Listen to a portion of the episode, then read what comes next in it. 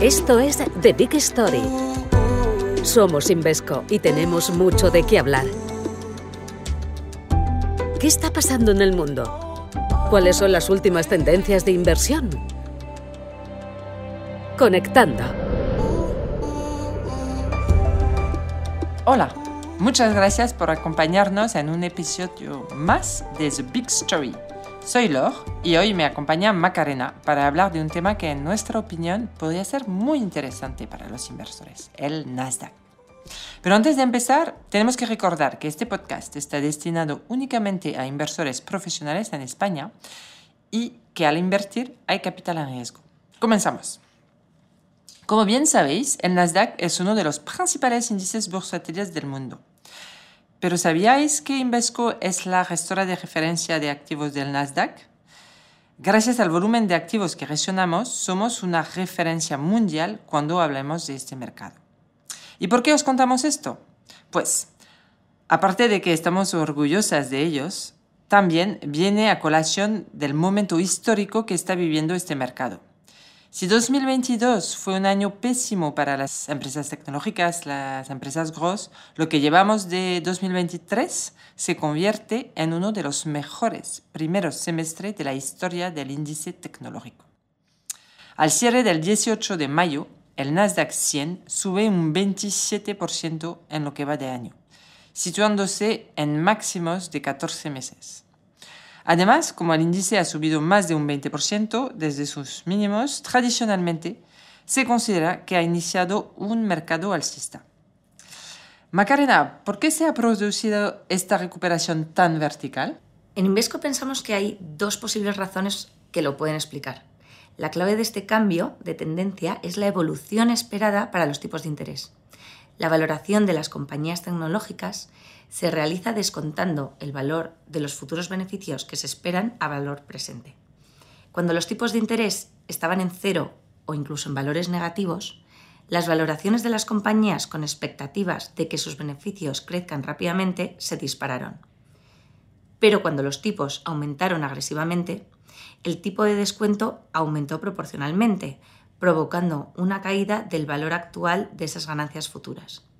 Sin embargo, Ahora la situación ha cambiado y los inversores creen que los tipos de interés están en máximos o muy cerca de ellos y se comienza a hablar ya incluso de posibles descensos en un futuro no muy lejano. La segunda razón para explicar el repunte del Nasdaq está interrelacionada con la primera. Se trata de la crisis de la banca regional estadounidense, iniciada por el Silicon Valley Bank. Esta crisis mostró el impacto que podría tener el fuerte y rápido encarecimiento del precio del dinero en una parte del sector financiero, disparando las dudas sobre las nuevas subidas de tipos. Además, el Nasdaq se benefició de no tener exposición al sector financiero, atrayendo capital desde otros mercados. Con ambos efectos sobre la mesa, lo cierto es que las últimas previsiones sobre el precio oficial del dinero han cambiado sensiblemente. El consenso del mercado es casi unánime en la expectativa de que los tipos de interés vuelvan a bajar el año que viene y está dividido sobre si queda o no alguna subida cercana, lo más seguro, en septiembre. El mercado de bonos ya descuenta ese nuevo escenario mucho más blando. Las letras del Tesoro a tres meses ofrecen una TIR del 5.2%, mientras que el bono del Tesoro a dos años se sitúa en el 4.25%, por debajo de las letras. Y el de 10 años ofrece una TIR del 3.6%.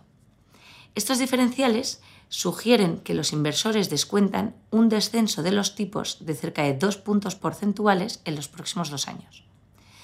Además, este descenso ha provocado una revisión y mejora de las valoraciones, ajustándolas a los nuevos tipos de interés esperados más bajos.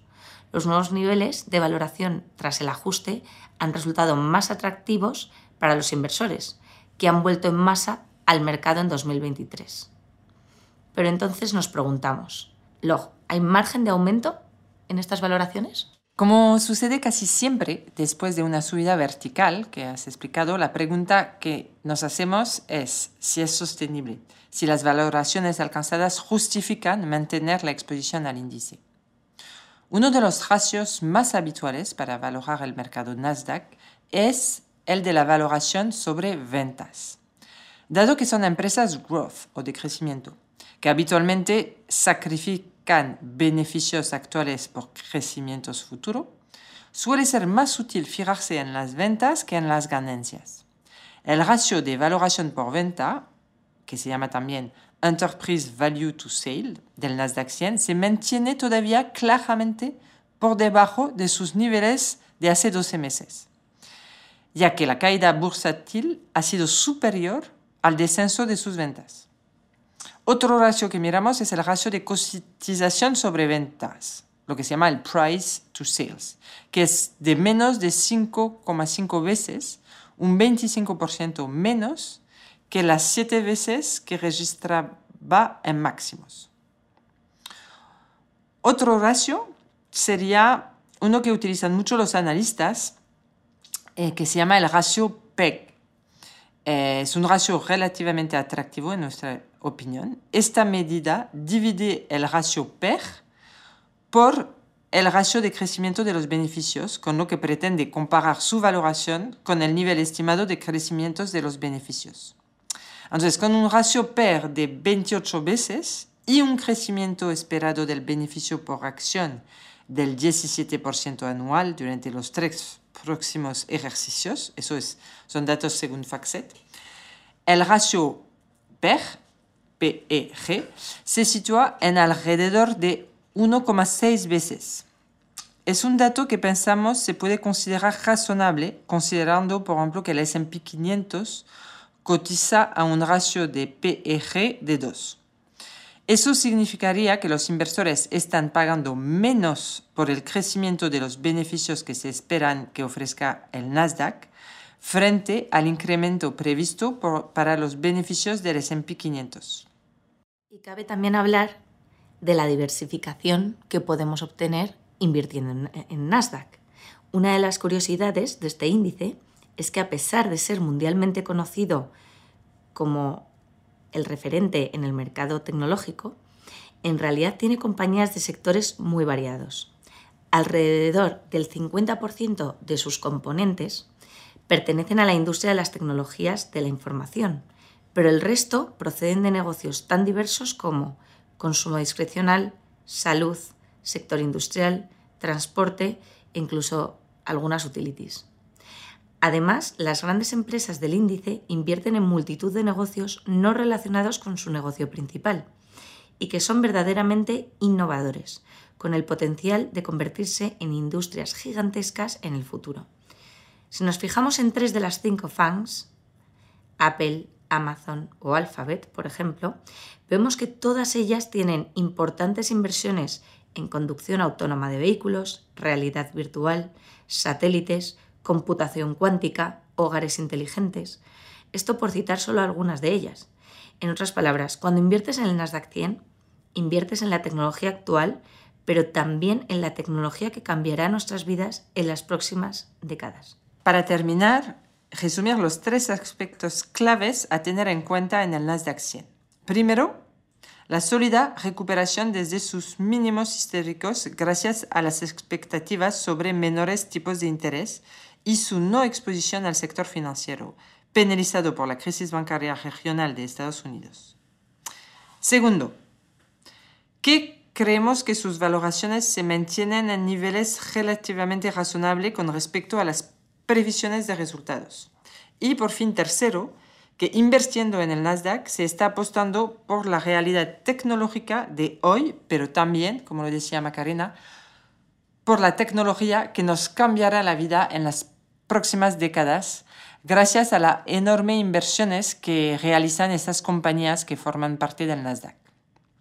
Muchas gracias por escucharnos, esperamos que os haya resultado interesante y nos vemos en el próximo episodio. Gracias. Gracias. Esta comunicación de marketing se dirige exclusivamente a inversores profesionales en España. Los inversores deben leer los documentos legales antes de invertir. Este podcast fue grabado el 24 de mayo de 2023. El valor de las inversiones y los ingresos fluctuarán. Esto puede deberse en parte a las fluctuaciones del tipo de cambio, y es posible que los inversores no recuperen el monto total invertido. Este podcast es un material de marketing y no pretende ser una recomendación para comprar o vender ninguna clase de activo, valor o estrategia en particular. Los requisitos reglamentarios que exigen la imparcialidad de las recomendaciones de inversión, estrategia de inversión. Por lo tanto, no son aplicables ni tampoco las prohibiciones para comerciar antes de la publicación. Los puntos de vista y las opiniones se basan en las condiciones actuales del mercado y están sujetos a cambios.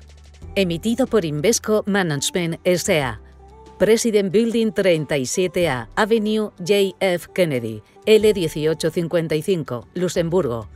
Regulada por la Comisión de Surveillance du Sector Financier, Luxemburgo. Gracias por escucharnos. Desde Invesco te esperamos en nuestro próximo capítulo. The Big Story